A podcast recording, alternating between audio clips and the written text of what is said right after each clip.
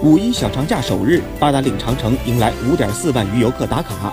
而著名的网红景点好汉坡成为游客最为集中的区域。由于长城沿着山脊而建，平地不多，爬累了的游客会集中到敌楼附近休息。有部分游客会将手中的矿泉水瓶等垃圾随意丢弃，风力较大时会四处飘散，环卫人员看到后不得不到处捡拾。一名正在忙碌的环卫工说：“这些游客丢弃的垃圾，我们都要全部背下山去。”据了解，2018年五一假期，景区共清理固体垃圾35吨，液体垃圾30吨；而2019年5月1日仅一天，景区共清理固体垃圾7.2吨，液体垃圾11吨，共计18.2吨。游客文明程度已经越来越高，希望大家都能从我做起，爱护环境。